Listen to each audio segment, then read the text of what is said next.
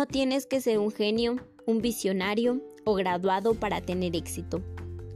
Todo lo que necesitas es perspectiva y un sueño. Michael Dell. Hola, tengan un excelente día. Mi nombre es Paz Catherine Sánchez Rulfo. Pertenezco a la Escuela Preparatoria Oficial anexa a la Normal de San Felipe del Progreso. Soy alumna del tercer grado, grupo 4. El día de hoy abordaré un tema que es relevante para la sociedad mexicana, especialmente para los adolescentes. Este podcast tiene como principal propósito dar a conocer el papel de los adolescentes en el desarrollo de un país que no protege sus recursos naturales. La adolescencia es el periodo de crecimiento y desarrollo humano que se produce después de la niñez y antes de la edad adulta. La adolescencia se da entre los 10 y los 19 años. Esta etapa es importante para el ser humano por ser el ritmo acelerado de crecimientos y cambios de procesos biológicos. Este periodo es de preparación para la edad adulta en el que produce experiencias en su desarrollo, para así poder tomar decisiones y afrontar las consecuencias que éstas traerán. Una decisión clara que van tomando durante esta etapa es el uso correcto y cuidado de sus recursos naturales. Para esto, debemos saber que se clasifican en renovables y no renovables.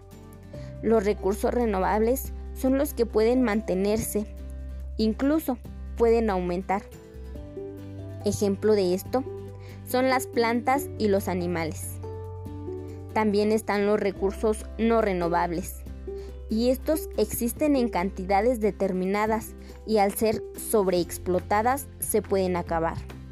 Un claro ejemplo de ello es el petróleo, que es sumamente importante en el desarrollo actual. Para poder conservar estos recursos debemos conocer dos conceptos básicos. Resistencia, que es la oposición a cierta acción, en este caso, del desgaste de nuestros recursos naturales. Y la interdependencia, que es la relación de dependencia mutua y equitativa de los mismos. Como adolescentes, debemos procurar cuidar estos recursos mantenerlos y tratar de aumentarlos.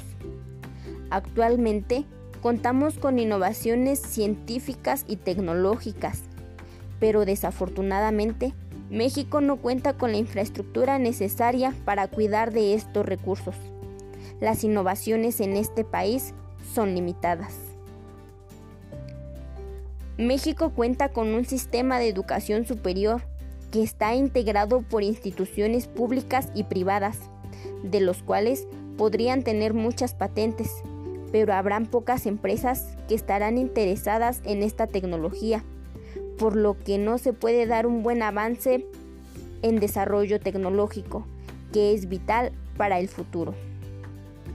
En México no se observa un buen desarrollo tecnológico y han intentado estructurar empresas científico-tecnológicas, pero solo lo llevan más al rezago tecnológico, ya que cuentan con una baja inversión en ciencia y tecnología. Como nos habremos dado cuenta, los adolescentes tienen un gran papel como ciudadanos que se preparan para una vida adulta ante un país con limitadas innovaciones científicas y tecnológicas, y como consecuencia que no protegen sus recursos naturales. Se podría decir que en las manos de los adolescentes está el futuro de México.